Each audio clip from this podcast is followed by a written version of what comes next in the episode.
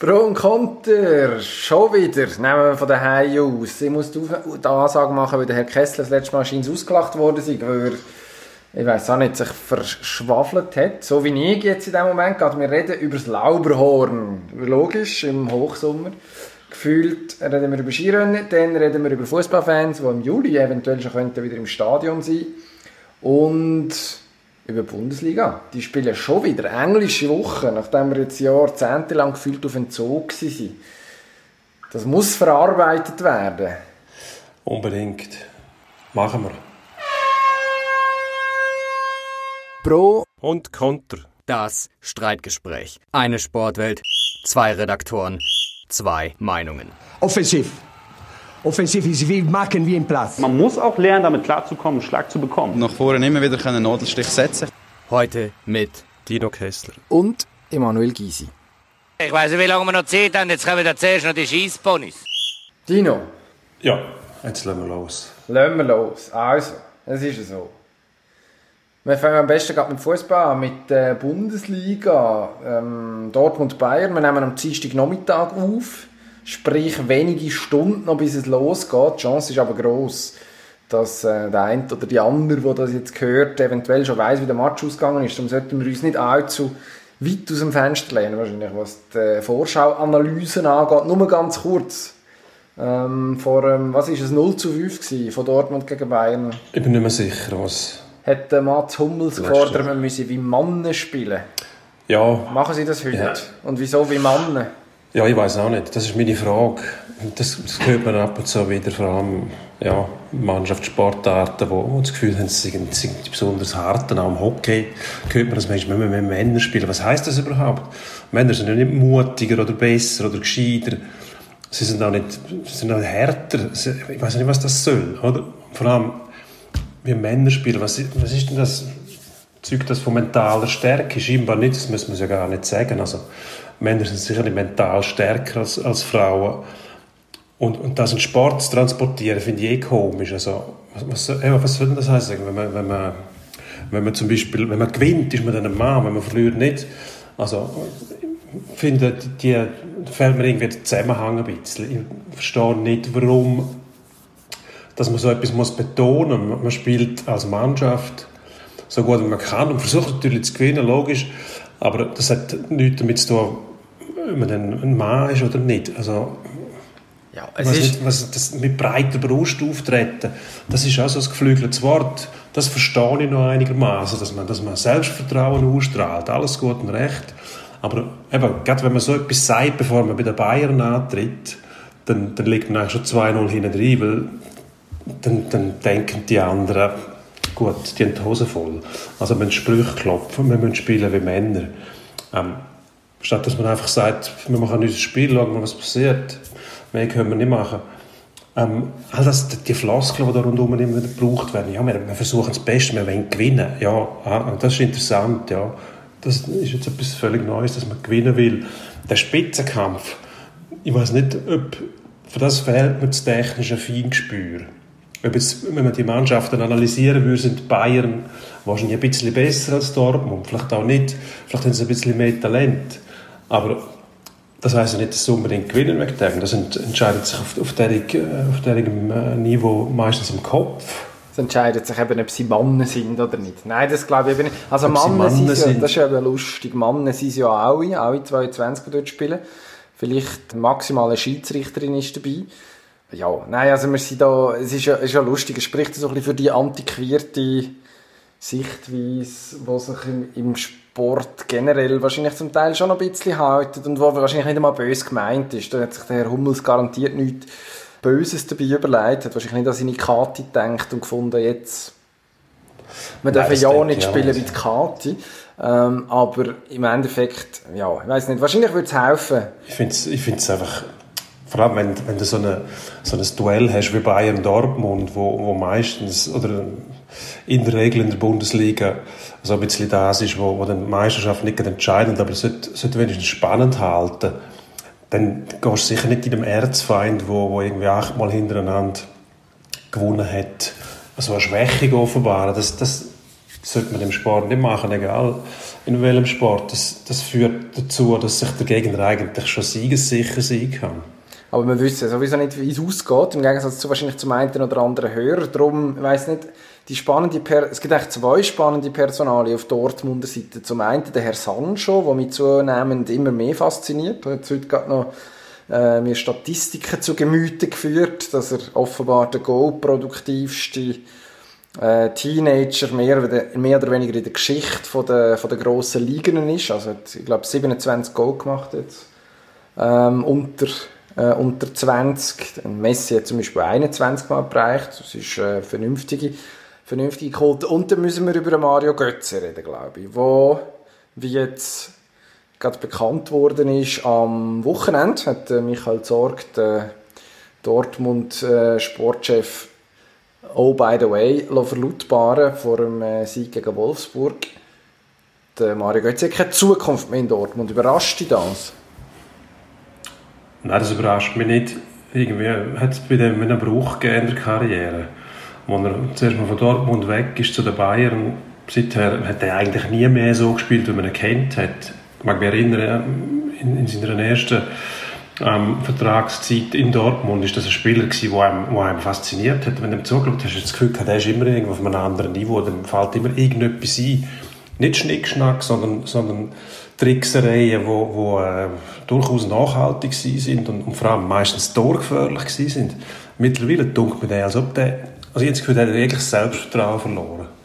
Das, ist ein, das Talent, das er hat, das verlierst du ja nicht. Das spielt sich alles im Kopf ab. Aber ich glaube, der, der braucht irgendwie einen Wechsel irgendwo hin, wahrscheinlich aus der Bundesliga raus. Es wird ja spekuliert, dass er ins Ausland gehen könnte. Italien ist im Spiel. Italien. Wahrscheinlich Madrid. Hauptsache, Nord, Hauptsache Lombardei. Ich weiß es nicht. Es, das, irgendwie tut er mir leid, irgendwie auch nicht. Er muss ja nicht leid, das geht nicht ans Existenzielle. Aber, aber irgendwie mit dem Goal auch an der WM 2014, hast habe ich das Gefühl gehabt, das ist wieder Höhepunkt erreicht bei dem. Und, und dabei ist noch so jung, oder? Also jung, relativ. Das ist auch schon sechs Jahre her seit der WM in, in, äh, in Brasilien. Aber seither bringt er eigentlich keinen Fuß mehr von den anderen, was mich immer wieder erstaunt. Und ich denke, der Favre, der ja das Feingespür hat von diesen Typen, bringt den her. Aber das kann ja nicht am bösen Willen gescheitert sein vom Favre. ja, man muss auch einfach sagen, er hat wahnsinnig gute Konkurrenz. Also man hat äh, den Sancho vorher schon erwähnt. Ähm, auf den, es sind eigentlich drei Sturmpositionen, wo, wo bei Dortmund zu besetzen sind. Zum einen die im Zentrum, das ist wahrscheinlich im Moment der Herr Haaland sowieso gesetzt, das ist relativ schnell Ja gut, gegangen. jetzt hat er, jetzt hat er keinen kein einzigen Torschuss gehabt, zuerst ja, mal im zehnten Einsatz, das ist schon... Äh, ja eben, aber jetzt hat er da... Das kriselt schon. Neun, ja, ich glaube auch, er hat vorhin neun vernünftige Einsätze gehabt. Äh, und nachher hast du aussen dann halt schon eben Sancho, Brandt, äh, der Hazard, ähm, es sind rechte Hausnummern. Julian Brandt spielt eigentlich also die Rolle, die man im Götze zugetraut ja. hat. Er ist einfach jünger und besser. Also es gibt für einen Favre, muss man fairerweise auch sagen, gar nicht unbedingt den Grund, den Götze jetzt aufzupäppeln. Also wenn er das macht... Nein, das muss er auch nicht. Wenn also, das, ich, ich, das, das ist nicht die Erwartungshaltung, dass er ihn aufpäppelt, sondern dass er dann einfach so weit ähm, irgendwo an ein, an ein Niveau herführt, wo er wieder konkurrenzfähig ist. Und, und konkurrenzfähig ist er eigentlich seit, seit Jahren schon nicht mehr. Oder? Also er hat hin und wieder mal Phasen, wo er eingewechselt wird. Und nachher wird darüber spekuliert, lange das für einen, für einen Mann mit seinem Format. Mittlerweile hat sich die Diskussion fast erledigt. Und ich, ich habe auch das Gefühl, man schaut fast wie mitleidig auf den Typ, oder? Weil, weil man sich wahnsinnig viel verspricht von ihm, logischerweise mit, dem, äh, mit den Leistungen, die er gebracht hat. Aber in der Bundesliga wird es wahrscheinlich schwierig, ja. Ein Wechsel ins Ausland, vielleicht als Kickstart für die Karriere, die in Stocken geraten ist. Durchaus empfehlenswert.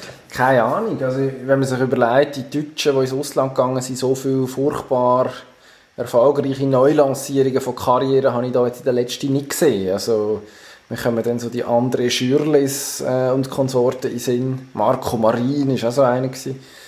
Ähm, wahrscheinlich vergesse ich jetzt etwas sehr Offensichtliches und dann kann man mich nachher ja, auslachen. Also, Lothar Matthäus, der ist Ja gut, jetzt ist, ja natürlich, das ist eine andere Zeit. Der Lothar, Lothar Matthäus war so weit im Osten, gewesen, um noch schnellen Back zu verdienen. Das war schon fast wieder in Amerika. Gewesen. Du musst, wenn du in Amerika hast, ist am falschen Ort gewesen, weil dort ist der Fußball schon wieder auf einer anderen Plattform gestanden. Und dort ist er nicht mehr in Frage gekommen, der Franz Beckenbauer, was irgendwie bei Cosmos New York, das weiß ich noch, ähm, wirklich vergöttert haben. Das war eine Gestalt aus einer anderen Welt. Nein, es stimmt, Kickstart für, für äh, Deutsche im Ausland, wenn sie schon gut sind, dann schon, dann wechseln sie ins Ausland, aber, aber als, äh, als Starthilfe schwierig könnte der Erste sein. Ich glaube, dem tut einfach die Aufmerksamkeit im Moment auch nicht gut. Das ist logisch. Jedes Mal, wenn er eingewechselt wird, erwartet man von dem irgendwie, dass er den Match entscheidet oder mindestens zwei, drei Kisten vorbereitet.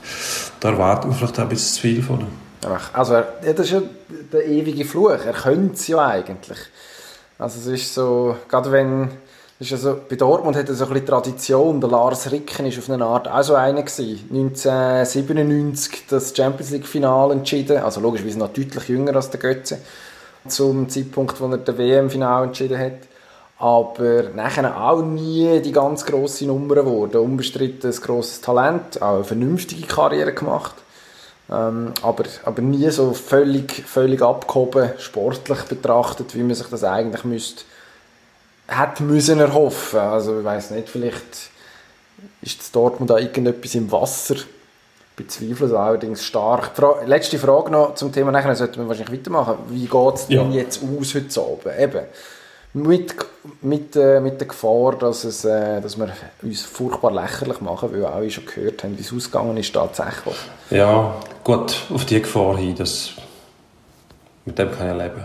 Ja, du bist ein mutiger ja, Mann. Ich, ich glaube, so schlimm wird es nicht mehr. Ich sage 4-0 für, für, für München. 4-0? Nein, ich glaube, es gibt... Gut, immerhin weniger schlimm als letztes Mal. Es ist gern so viel. Von dem her könnte man es als Fortschritt verkaufen. Nein, ich glaube, ich hoffe auf einen Dortmunder Sieg tatsächlich. Ähm, es gibt ja der ein oder andere, der soll zurückkommen. Axel Witzel wird behauptet, könnte vielleicht ein bisschen spielen. Auch der ominöse Herr Sancho könnte schon mehr spielen als noch am Wochenende gegen Wolfsburg. Das könnte dann schon ein Faktor sein. Ich glaube, es gibt so ein ja, wahrscheinlich gibt es ja so Unentschieden, aber ich tippe gleich 2-1 für Dortmund. Ja. Bayern sind ich mag sie nicht. Also ich bin, ja, ich finde es nicht wahnsinnig sympathisch, muss ich sagen. Aber das bringt das mit sich, wenn man irgendwie achtmal hintereinander Meister wird und also Dominanz ausstrahlt. Aber die machen es auch gut. Ich meine, seit der Hansi Flick dort am Ruder ist, da haben sie zwischendurch mal ein bisschen äh, Bodenwellen verwünscht, aber eigentlich spielen sie seither wie aus einem Guss. Das ist auch eine erstaunliche Leistung, muss ich sagen. Ähm, ich glaube, die sind einfach besser. Und dann kommt noch dazu, dass der, der, der Mentalfaktor, dass äh, Dortmund irgendwie, wenn, wenn so ein bisschen wenn ein Minderwertigkeitskomplex hat, der Bayern gegenüber, wenn man einfach nicht an ihnen vorbeikommt und sie, sie im Endeffekt dann wahrscheinlich auch nicht wirklich ärgern kann. Hm, sind wir gespannt. Apropos, sie machen es gut. besser oder sie machen es gut. Jetzt fantastische Überleitung. Das Lauberhorn. Ich glaube, dort hat in den letzten Wochen fast niemand irgendetwas gut gemacht. Wir haben es am, in der vergangenen Woche schon angetönt. Ja. Damals hat die FIS den Antrag gestellt bekommen vom Schweizerischen Skiverband, das Lauberhorn sei aus dem Weltcup-Kalender für die übernächste Saison zu nehmen. Und seither ist sehr, sehr viel passiert. Mhm. Es hat die Lauberhornführung sich beklagt, das sei ein hundsmiserabler schlechter Stil, was nachher Swiss Ski dazu bewogen hat, zu sagen, ja, das ist nur eine Reaktion darauf, dass einem das Lauberhorn OK vor einem internationalen Sportgerichtshof Gas gezogen hat. Das sei mehr oder weniger Due Diligence, dass wir das so machen. Worauf nachher sich äh, Politik eingeschaltet hat und gefunden hat, jetzt Leute doch das Lauberhorn nicht sterben Finde ich eine vernünftige Haltung grundsätzlich. Darauf aber hat der Herr Moser, Jörg Moser, Unternehmer aus dem Emmental, ähm, 300'000 Franken gespendet an Swissski, um es im Lauberhorn auch zu geben, damit die nächste Lauberhorn-Ausführung, äh, Ausgabe gesichert sei. Das ist etwa die Grösse vom strukturellen Defizit. Und nachher kommt am Sonntagabend, ich habe schon vorher Feierabend machen, am halb sieben die Meldung von Swissski, man tue jetzt den Antrag zurückziehen, das Lauberhorn aus dem Weltcup-Kalender zu streichen. Also eigentlich ist alles wieder wie vorher. Eigentlich alles wie vorher. Es ist nichts mehr wie vorher.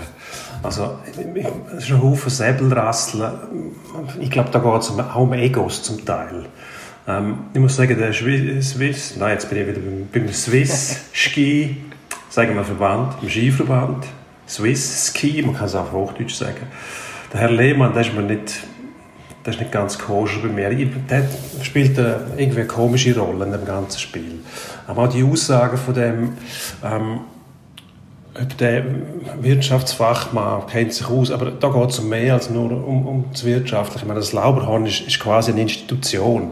Jeder, der äh, irgendwie älter als 20 ist, ist, hat die Zeiten noch mitgekriegt, wo es wirklich noch anders zu und her gegangen ist, dort oben runter, und hat das einfach mitgenommen. Und ich glaube, das ist tatsächlich nicht gerade staatstragend, aber es ist näher dran. Und es gibt nur wenige Ereignisse in der Schweiz, mindestens mal im Sport, die so eine Bedeutung haben. Und dass man sich jetzt da nicht einig wird, also Fehler sind sicher auf beiden Seiten gemacht worden.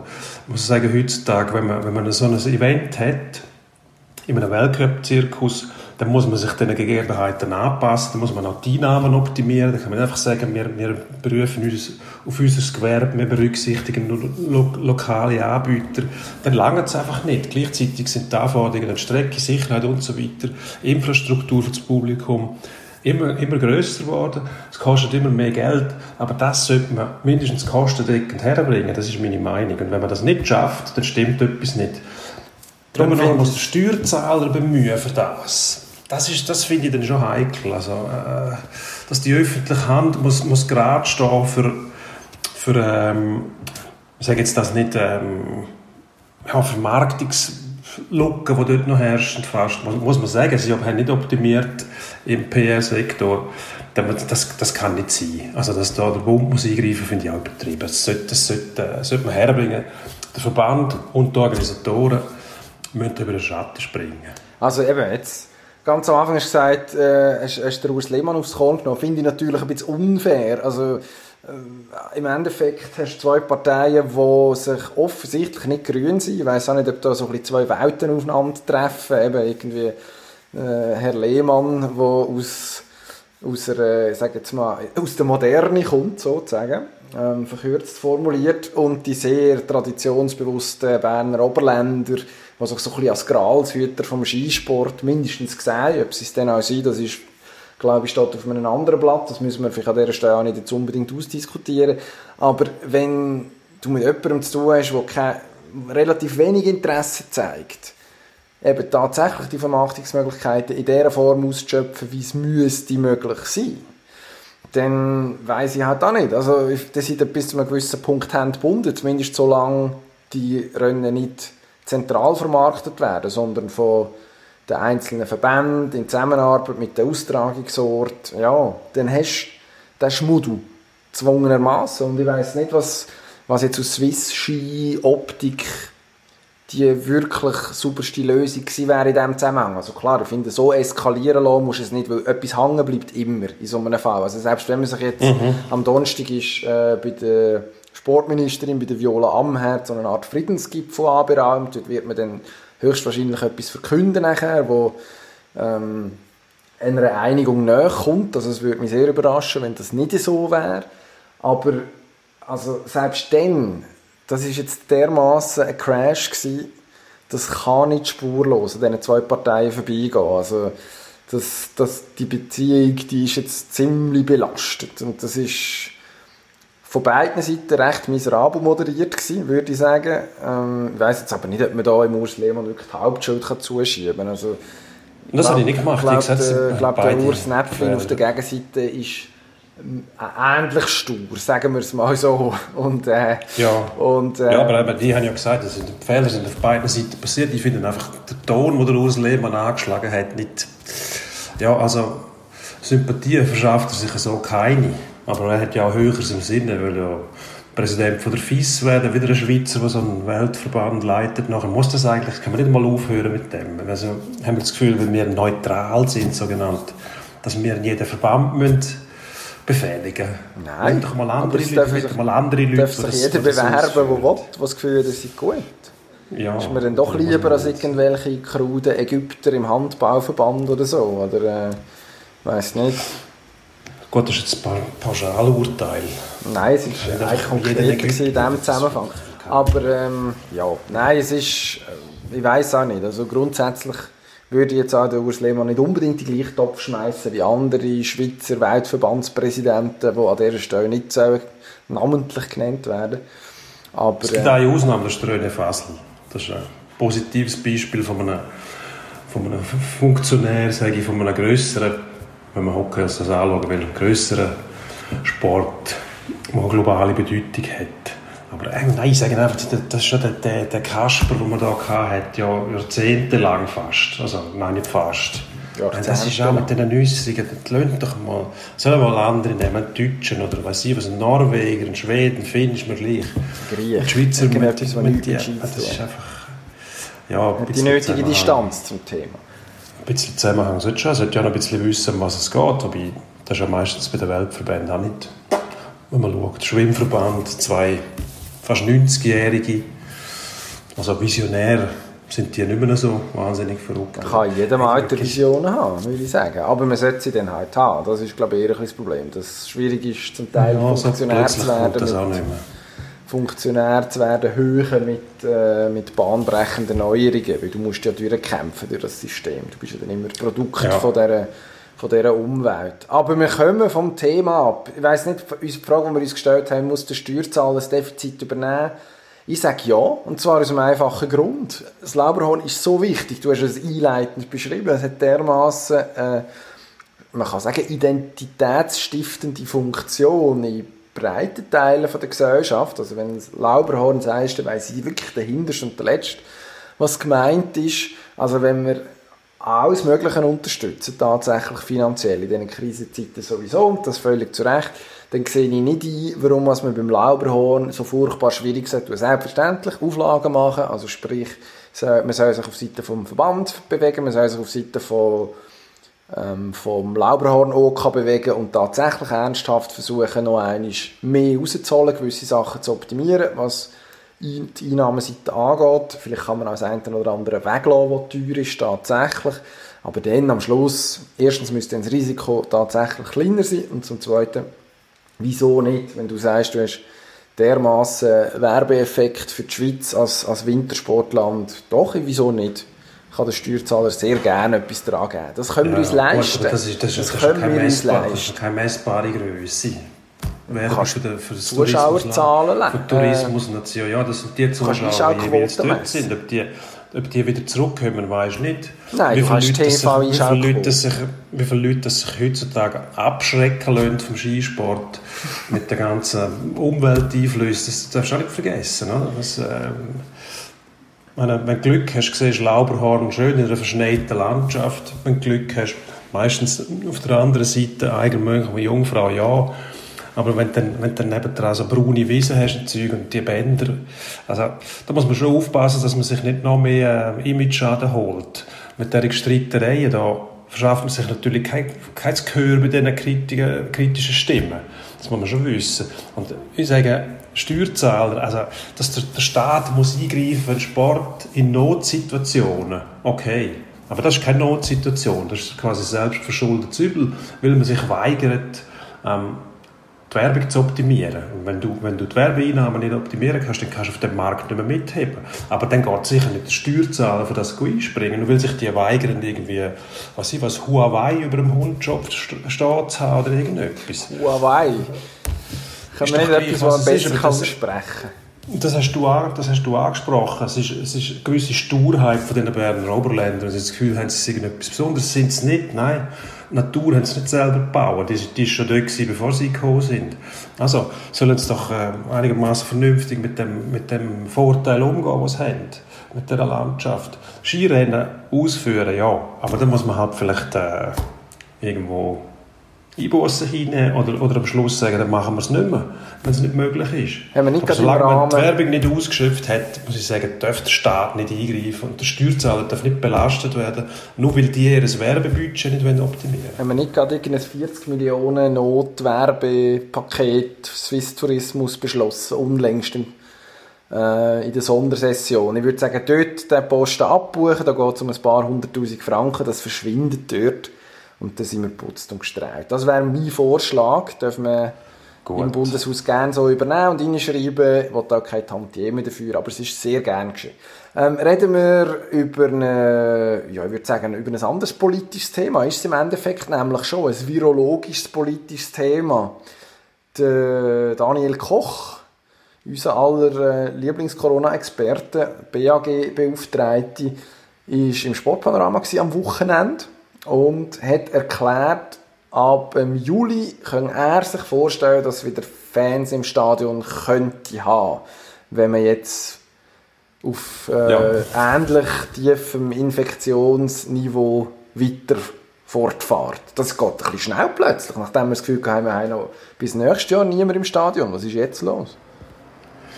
Ja, man reagiert beim BAG auch auf das, was passiert. Also das finde ich ja vollkommen richtig. Dass, äh, wenn, sich das ohne großes Risiko machen lässt, wieso nicht? Also so schnell wie möglich, absolut.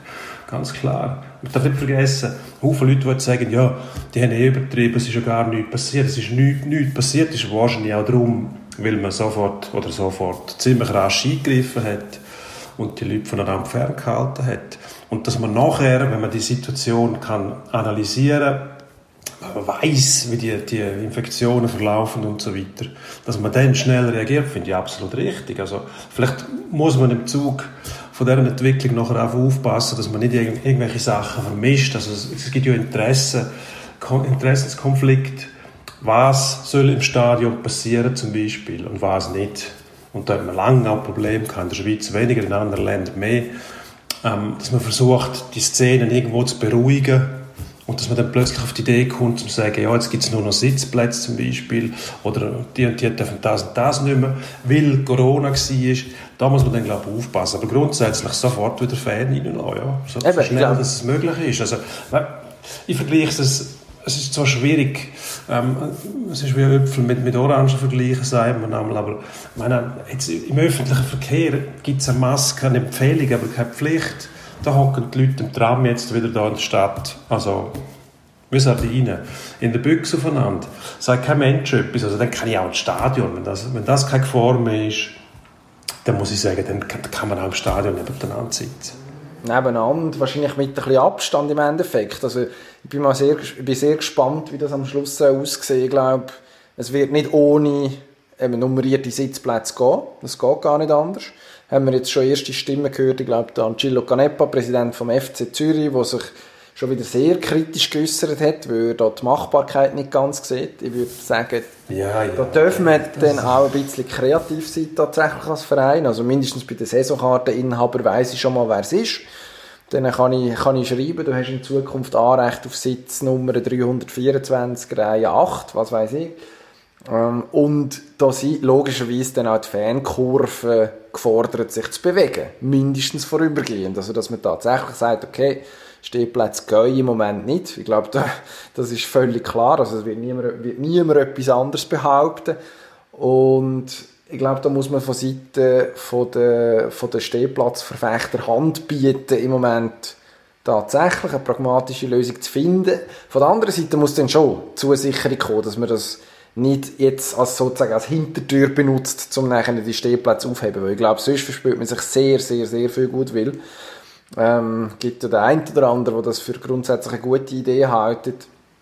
Ich glaube nicht, dass Ja, das, das ist- glaube das nicht, dass das gut ja, wäre für, äh, für den Schweizer Fußball, wenn man so die, ähm, auch, ich glaube wirtschaftlich nicht irrelevante ähm, Grösse, Fangruppen, wo doch, also wenn jetzt bei den, bei den grösseren Clubs schaust, doch recht etwas ausmachen, wenn man davon ausgeht, dass im Stadion der meiste Umsatz gemacht wird. Also das haben wir jetzt immer wieder gehört. TV-Recht gar nicht so wichtig wie Match-Einnahmen oder mindestens nicht dermaßen übergewichtig wie in den grossen Ligen. Also da würde, wäre ich schon nur aus aus ähm, Kundenorientiertheit als Club vorsichtig, allzu, allzu fest mit dem Zweihänder einzufahren. Aber grundsätzlich, ja, Ja, gut, können das doch. nicht entscheiden. Was? Und schlussendlich wird jetzt äh, der Bundesrat irgendein Machtwort sprechen und sagen, wie gespielt werden kann. Wenn es heisst, es gibt keine, keine Stehplätze zum Beispiel. Und dann musst du Sitze bauen, dann kannst du von den Clubs nicht er- erwarten, dass die innerhalb ähm, vom, vom Saisonwechsel nachher wieder ausbauen oder wenn dann der Schnitt kommt. Und dann heisst es dann vielleicht, ja, aber behalten die Sitze mal und die Infrastruktur, die muss gewährleistet sein, dass wenn die nächste Pandemie droht, wird das sofort wieder eingebaut im ersten Schritt, dann kommen die Fäden wieder raus. Also ich könnte mir schon vorstellen, dass eben da, wie du sagst, durch die Hintertür, durch die Hintertür versucht wird, irgendetwas weiter noch einzuführen. Oder? Man hat ja mal, äh, früher, du sagst jetzt zum Beispiel Sitze nummeriert, das heißt, man weiß, wer drauf sitzt. Das hat man schon mal versucht vor ein paar Jahren. Die ID-Pflicht, dass der, der Betreiber weiß, wer ist im Stadion. Und ähm, da hat sich die Fans so vehement dagegen gewehrt, dass man am Schluss darauf verzichtet hat. Nein, ich finde ich überhaupt nicht zu Recht. Wieso, zu Recht. wieso, wieso kann man sich nicht identifizieren, wenn man in ein Stadion geht? Veranstalter will, dass nichts passiert und will wissen, wer die Schuld ist, wenn etwas passiert. Also jeder, der nichts vom Kerbholz hat, kann sagen, ja, da bitte, ich gehe ins Stadion. Ich kann ja jederzeit in einer Fernsehkamera auf, auftauchen zum Beispiel. Ich kann ja nicht sagen, ihr dürft mich nicht filmen. Also irgendwie ist das ein Einverständnis von mir, dass ich die Regeln akzeptiere, die der Stadionbetreiber ausspricht. Und gleichzeitig sehen wir dann, was, was daraus geworden ist nachher. haben wir vermummte Fankurven mit Ultras, die sich aufführen wie die letzten. Ich meine, das, die Stadionbetreiber und, und die Ligen und Clubs das nicht wollen eigentlich. Das ist mir klar. Aber ob die Schweizer Clubs, die Schweizer Clubs das wirklich nicht wollen, da bin ich ganz so sicher. Also, wir haben ja Clubs, die mehr oder weniger aus der Kurve bestehen. Wer denn? Mit Ausnahmen, wenn du mal Derby ist. Also wenn du in den letzten Grund gehst, schauen, zum Beispiel, dann sieht es etwa die genau so aus. Das ist die Kurve, Nord oder Süd, ist dann voll und so siehst du kein Mensch da drin. Ah ja, Und kein da Mensch, verstehe ich dann schon, dass man, dass man, dass man denen, dass man denen ein bisschen äh, fast ja, zu viel Macht schenkt.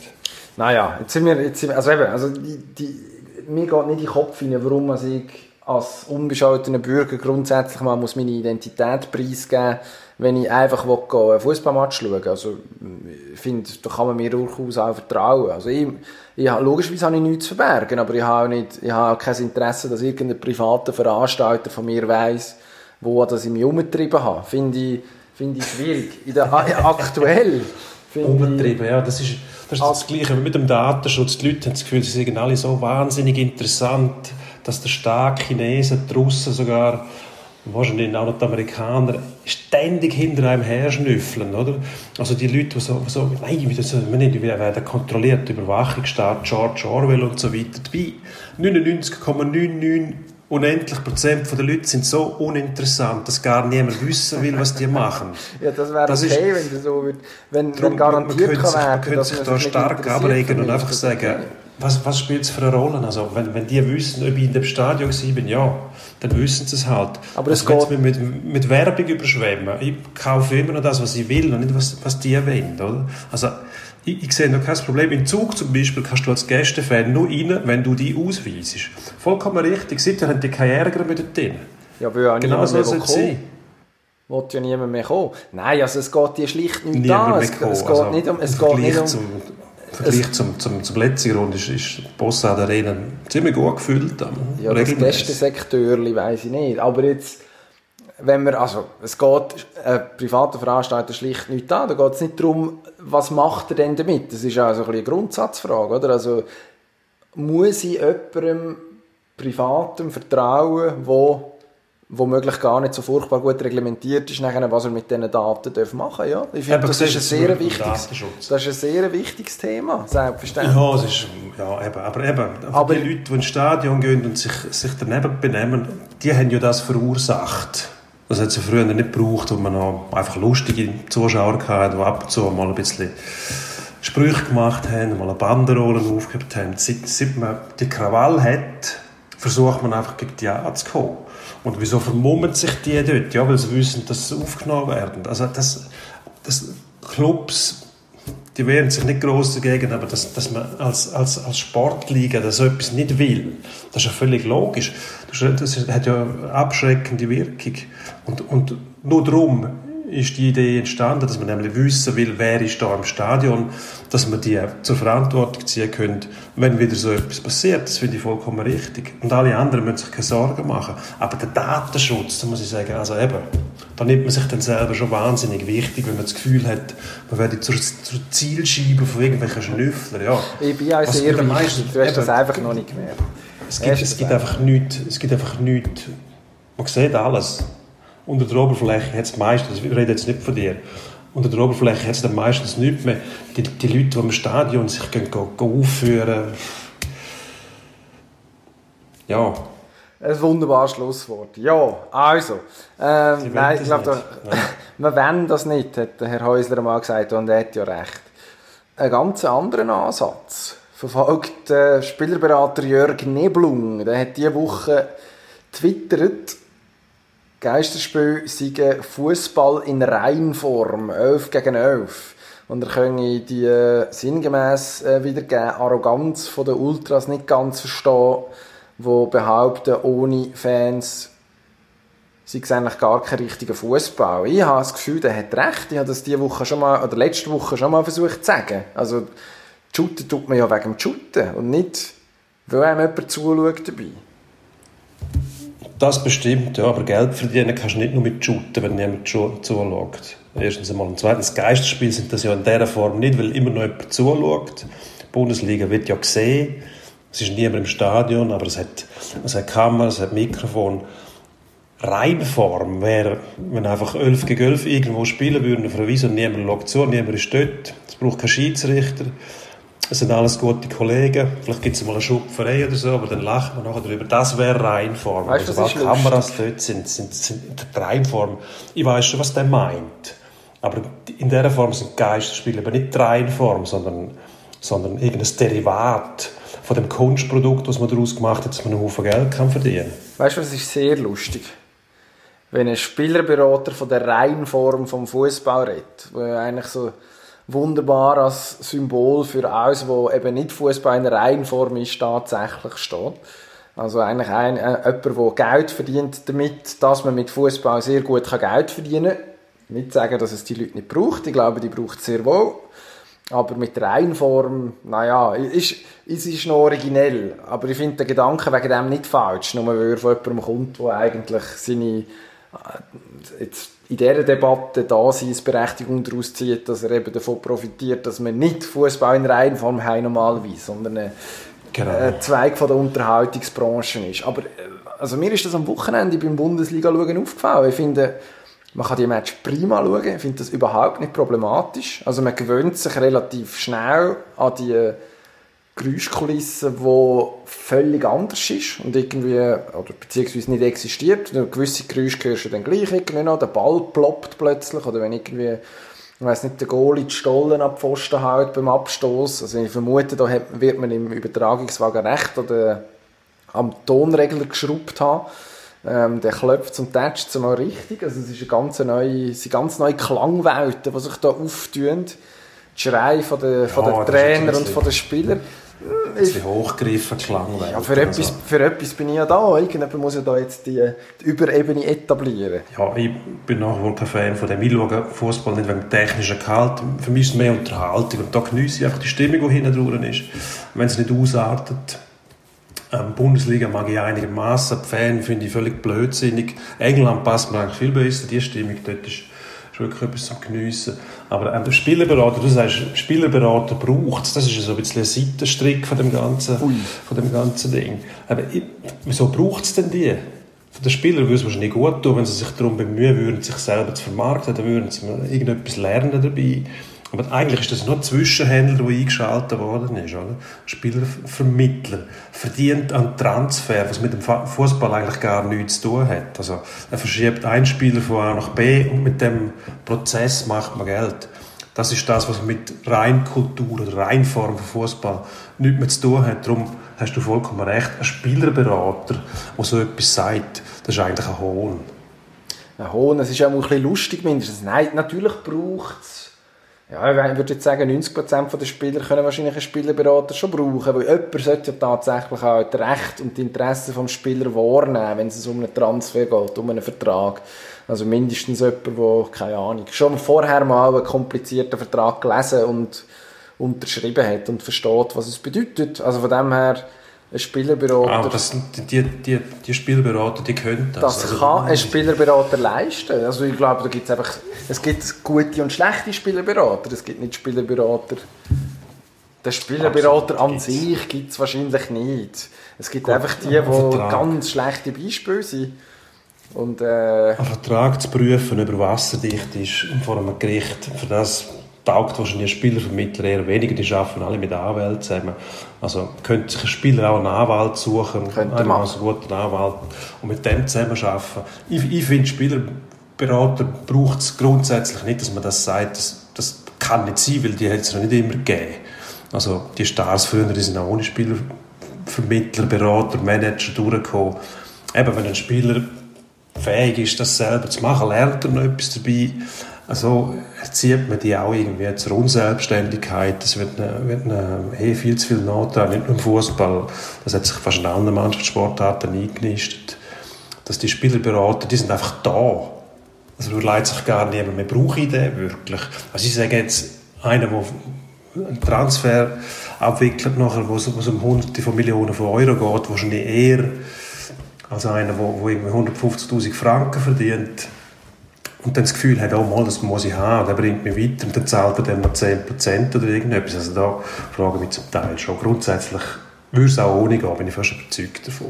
hm, weiß ich nicht. Es gibt sicher den einen oder anderen Profi, der das ohne macht, aber äh, ich ja, ich weiß nicht. Es ist, ich finde, es ist ein einfach, nachher auf die einprügeln, oder? Weil Ja, nein, ich will- dann nicht auf ein die Bedürfnis danach, dass jemand nicht, die Spieler nicht auf die. Kleinen einprügeln. Ich will nicht auf die Kleinen einprügeln. Aber was leistet einer, der zum Beispiel ähm, Pogba beratet?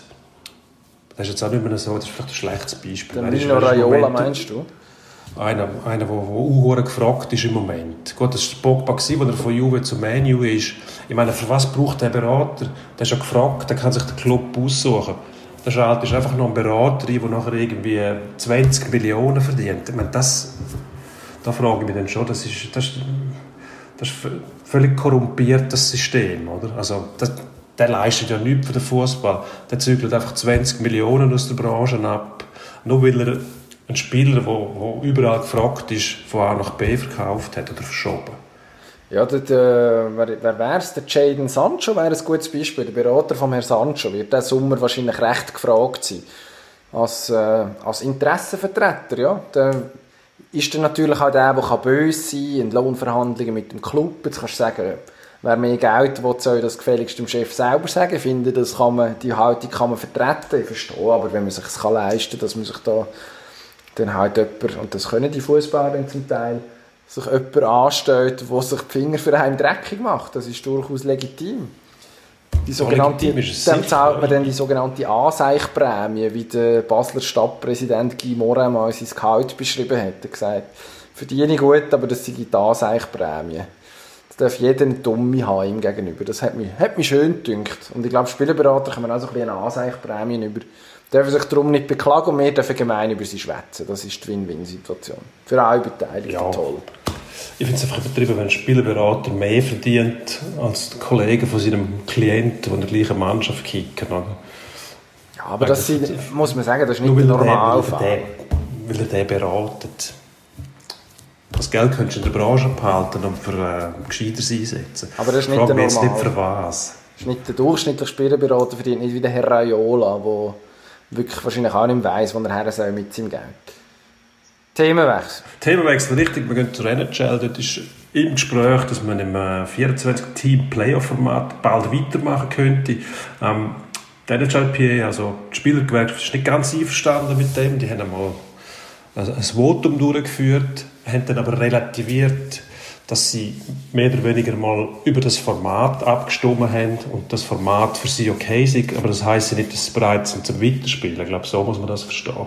Weil äh, Bemühungen von der NHL sind natürlich auch im Gang, die Saison irgendwie noch, noch zu Ende spielen, aber ähm, ob die Spieler tatsächlich bereit sind, unter den Umständen, die in Nordamerika noch ein bisschen anders sind als bei uns, ähm, so bald wie möglich, es wird vom Juni geredet, ins Training einsteigen, ähm, wieder Mannschaftssport zu betreiben, das ist noch nicht sicher.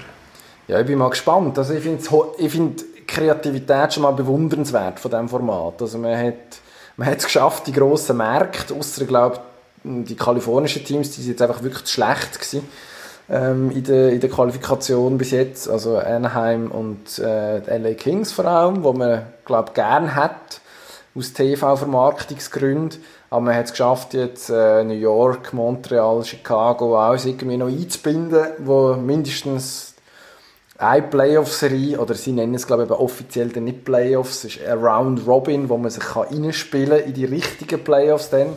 Wird dann noch ziemlich ein Paragraphenreiterei, mindestens verbal. Ähm, also das ist schon mal, schon mal sehr bewundernswert. Ich finde es wahrscheinlich die beste Lösung von vielen schlechten. So ein, so ein Mega-Playoff, warum eigentlich nicht? Am Schluss wollen ja die Spieler dann tatsächlich auch ihr Geld. Und das kommen sie nur über, wenn die Liga ihre Verpflichtungen gegenüber den, gegenüber den, den Rechteninhaber, also TV-Anstalten, ähm, kann erfüllen. Da ich glaube, da hockt man am Schluss im gleichen Boot. Ich bin gespannt, ob am Schluss jetzt die Schweden einfach die Besten sind. Weil die in Schweden immer normal trainieren während äh, während dem die NHL geruht hat. Ich sehe Kevin Fiala zum Beispiel, unser Schweizer, wo, ich glaube, der war lange in Schweden vorher, bevor er auf Nordamerika ist. Und scheint dort so ein bisschen daheim zu sein. Der muss dort regelmäßig auf dem Eis sein, während dann bei uns, glaube ich, es relativ schwierig war, Eistraining zu machen. Also, ich weiss irgendwie, Nico Hischer Ja. war im Wallis und hat ein bisschen Krafttraining gemacht. Also, ist jetzt vermutlich verharmlosend formuliert, aber sicher nicht die gleichen Bedingungen gehabt. Also, wenn ich müsste Nein, wetten, ich würde jetzt auf nicht. Teams mit viel Schweden wetten. Der nicht Amateur-Gambler-Typ. Nicht unbedingt. Also, es kann durchaus interessant sein. Vielleicht solltest du dich mal bei einem Webbüro bewerben mit dieser, mit dieser Analyse. Vielleicht kannst du dir irgendwelche Tipps von dir geben. Wäre möglich. Ähm, 24 Teams finde ich, in, in dieser Situation musst du möglichst viel mit ins Boot nehmen, die auch noch können mitspielen und, und ihre Fans begeistern. Aber eben, wie es dann da weitergeht, da ist auch wieder Gefahr, dass der NHL versucht, über, durch eine Hintertür das Playoff-Format wieder zu verändern und, und das noch einem breiteren Publikum zugänglich zu machen aus, aus, aus Vermarktungsgründen. Und ich finde, man muss schon aufpassen mit diesen mit Formaten, dass man die, die Modi nicht, nicht verwässert und ständig verändert. Ähm, der Modus, den die hat in den Playoffs, ist sowieso stark, wird sowieso stark angezweifelt, weil dort nicht mehr 1 gegen 8 in den beiden verschiedenen Conferences ist, sondern da wird zuerst einmal in der Division gespielt. Ist ein bisschen kompliziert, für den Fall nicht zufriedenstellend, vor allem aus sportlicher Sicht. Aber ich glaube, man muss schon aufpassen, es gibt noch vertragliche Sicht übrigens, die Spielerverträge, die meisten regulären NHL-Verträge laufen Ende Mai aus, das heißt im Juni sind die Spieler eigentlich nicht mehr unter Vertrag. Jetzt zahlt werden sie für Playoffs sowieso nicht. Die NHL-Verträge kassieren alles Geld während der Regular Season. In den Playoffs kassieren sie nicht mehr. Ich glaube, da gibt es auch noch, auch noch vertragsrechtliche Fragen, die müssen beantwortet werden bevor die Spieler da wieder mitmachen. Ich habe etwas gelesen von Devin Dubnik, Goalie von den Minnesota Wild, der sich sehr kritisch geäußert hat. Er gesagt, hat, ja, wir haben einmal, das Format haben wir gut geheissen, grundsätzlich. Aber, aber ob wir spielen dann, das steht noch in den Sternen. Also das noch, wie gesagt, viele Fragen offen. Ich glaube, da tut sich der NHL auch noch schwer, um den richtigen Weg zu finden. Sind wir gespannt. Jemand anders hat sich ähm, sportartenübergreifend versucht am Wochenende. Dein Lieblingssport Golf. Tiger Woods und Phil Mickelson haben ein Vierer-Flight gespielt mit äh, NFL-Quarterbacks äh, Tom Brady und dem ehemaligen NFL-Quarterback äh, Peyton Manning. Ich weiß nicht, äh, ich habe noch- ich habe nicht geschaut, ich habe nur gesehen, es hat zuerst geschifft, wie furchtbar. Und dann ist ihm Tom Brady die Hose gerissen. Also ein Fall in Erfolg, kann man sagen. Ja, man fragt sich sowieso, wieso geht man im Regen Golf spielen. Es gibt einen Haufen Sachen, die man sehr gut machen kann. Im Regen Golf zählt eher nicht dazu. Außer man ist Profi und muss spielen, wenn es nicht gerade dazu führt, dass der Platz, ähm, dass die Drainage überfordert ist und das Wasser eben abfließt. Aber eigentlich freiwillig Golf spielen im Regen ist äh, purer Masochismus. Also das macht auch, kein- macht auch keinen Spass. Wenn es dir dann noch die Hose verjagt, weiß nicht, ob das mit dem Regen etwas zu tun hat oder vielleicht hat er äh, zu heftig Bein trainiert, ich weiß nicht, wo hat sie denn die Hose verrissen? Genau hinten mittig. Hinter Noch relativ ja, es gibt ein, schönes, gibt ein schönes Screenshot davon. Kann man, findet man auf, auf Twitter oder so. Ähm, ja, also er hat auch, wie der Tom Brady so ist, äh, selbstverständlich auch dort, auch dort die beste Figur gemacht, kann man nicht anders sagen. Ähm, ja, sie haben natürlich müssen, also es ist ja um, äh, um einen guten Zweck gegangen. Ähm, Corona-Relief, irgendwie, ich glaube 20 Millionen US-Dollar sind gesammelt worden. Ähm, mit, Ja. dem, mit dem Golf, da kann man, auch mal, kann man sich auch mal verschiffen für einen guten Zweck. Ist ja eigentlich kein schlechter Zug, muss man sagen. Nein, aber so, es macht ehrlich gesagt auch nicht so Spass zum Zuschauen. Man sind dann meistens unter dem Schirm und versuchen sich irgendwo von dem Regen zu schützen. Wenn der Griff mal nass ist, dann verschleudert es den. Und äh, ja, Golf kann eh, kann eh grausam sein. Ich bin übrigens heute Morgen eine Golfrunde gespielt mit drei Kollegen und äh, ich glaube noch nie so schlechte Runde gespielt. Seit vier Jahren nicht. Also wirklich sind in die Luft, den Boden gehackt. Und der Höhepunkt war im letzten Loch, Loch gewesen, so quasi das Schlussbouquet, um so richtig zu zeigen, wie schlecht dass ich bin. Dann habe ich, das ist kurz ein paar drei, der Abschlag, habe ich knapp bis zum Damenabschlag gebracht. Das heisst, das ist näher am Green. Damenabschlag, kürzerer, kürzerer Weg. Gibt es immer noch, ich verwundere mich immer wieder. Und dann habe ich es aber geschafft, quasi vom Damenabschlag habe ich dann ins Wasser geschlagen. Von hinten habe ich es nicht geschafft, ins Wasser. Und die, und die anderen drei haben, haben hervorragende Bälle geschlagen von hinten. Einer 10 cm neben, neben, äh, neben dem Fähnchen, der hat das Birdie gemacht, die anderen zwei haben, haben Bar gemacht und meine ist einfach, der zweite ist ins Wasser. Und das ist so ein bisschen, äh, das zeigt mal auf, wie grausam das sein kann. Das kann dich einfach verjagen und du hast keine Chance, du weißt auch nicht warum. Es geht einfach nicht mehr. Schlechter Tag, Herr Kessler, schlechter, Schlechter Tag. Aber tatsächlich frage ich mich. Damenabschläge ist eigentlich diskriminierend, weil im Golf geht es ja nicht um Kraft oder, oder die physisch, weiß ich was, Dominanz oder irgendetwas, sondern nur um Technik. Wirklich nur um Technik. Und da ist Männchen und Weibchen genau gleich ausgestattet mit dem, mit dem Verständnis von dem Schwung, wie die Dynamik ist, wie man das kann koordinieren kann und wieso es Damenabschläge gibt. Auf einem, auf einem, das, das dritte, also das neunte Loch dort ist irgendwie 110 Meter, also mit einem ganz lockeren Schwung konnte jeder führen, oder? Wenn er nicht, ins, Damit- äh, wenn er nicht nebendurch säbelt, so wie du heute Morgen. Wenn du den Ball richtig triffst, genau. Darum, es müsste eigentlich, eigentlich nicht Damen- und Herrenabschläge geben, sondern nach, nach, äh, nach äh, Handicap trennt oder unterschieden. Einer, einer wo, wo ein Nuller-Handicap hat, also quasi auf Profi-Level ist, der kann, der kann locker 150, 200 Meter Paar 3 spielen und einer, der ein 54er Handicap hat, also Platzreife knapp, der hat wahrscheinlich Mühe mit 100 Metern, ob jetzt das ein Mann oder eine Frau ist, spielt überhaupt keine Rolle. Also ich finde das völlig, völlig daneben, dass es das immer noch gibt. Was passiert denn mit einer Dame, die vom Herrenabschlag ausschlägt? Nichts. Eben. Also es ist ja nicht so, dass ständig einer rumrennt und, und einen beschimpft und sagt, nein, du darfst von da aus nicht abschlagen. Es animiert einem einfach dazu, zum, zum äh, von dort abschlagen, wo man darf. Aber es macht keinen Sinn. Ich meine, eine Frau, die ein Nuller-Handicap hat, die vom Damenabschlag abschlägt, das, das macht gar, keinen- die gar keinen Spass an dem, oder? Aber es, es ist eben auch eine Frage von der Motivation. Wenn du weißt, du hast immer kürzere Schläge, dann bist du wahrscheinlich auch nicht so motiviert zum Trainieren und besser werden. Weil wahrscheinlich komme ich ja eh führen. Die 70 Meter, die schaffst du mit einem, mit einem Roller. Ausser ich, ich habe ins Wasser geschlagen. Eben. Also eigentlich ist der Kessler-Abschlag, nicht der Damenabschlag. Könnte man mindestens bei dir auf dem. Golfplatz heute umbenennen. Ah. Ähm, aber du gehst ja sicher noch einmal diese Woche. Von dem her, beste Chance, um die rehabilitieren. Besuch, das ist ja ah, ist fertig. Das letzte das letzte Mal Okay. okay. es, Okay. äh, hat, man, man den Rest Man gegeben. kennt man kennt es. Alles klar. So ist es. Ein gutes Schlusswort, kurz vor dem Endspurt. Endspurt.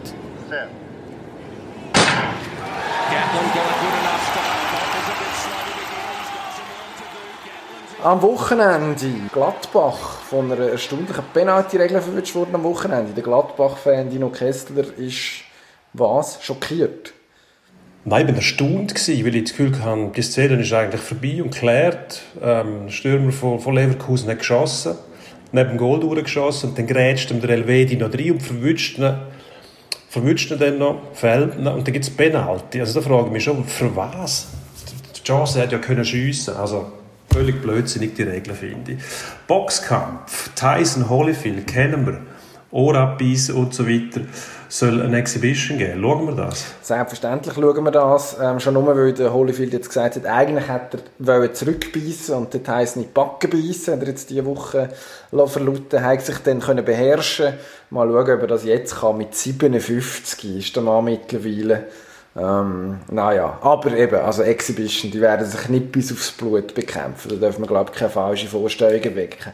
Die Lieblingssportler, André Ragettli, Freeskier äh, und Viral äh, bitte Insta-Star, ist am Wochenende einen Ultramarathon gelaufen. Also das respektierst du jetzt schon, oder? Ja, aber sportliche Leistungen. 100 Kilometer. Sportliche Leistungen respektiere ich immer. Ich weiß nicht einmal, was der genau macht.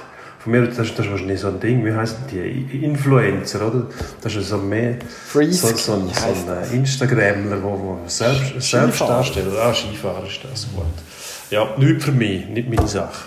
Ähm, Union Berlin gegen Mainz, wer gewinnt das erste Mal, oder erstmals muss man sagen, ohne Fans im Geisterspiel, beide noch ohne Sieg. Äh, Union. Ich glaube, die haben gar nicht so schlecht ausgesehen. Das eine Mal, als ich sie gesehen habe, bis nachher die Hertha in der zweiten Halbzeit angefangen hat, zu schiessen. Union, Urs Fischer, mögen wir es sowieso gönnen. Schweizer Bias. Absolut. Kann und will nicht widersprechen. Hervorragend. Sind wir auf der gleichen. Hervorragend. Anweisen sollten wir noch auf die anderen Podcasts im Blick-Universum. Zum einen auf den Durchblick, den Wissenschaftspodcast und Fuchs über sechs. Danke fürs Zuhören. Und bis nächste Woche. Adieu. Ade.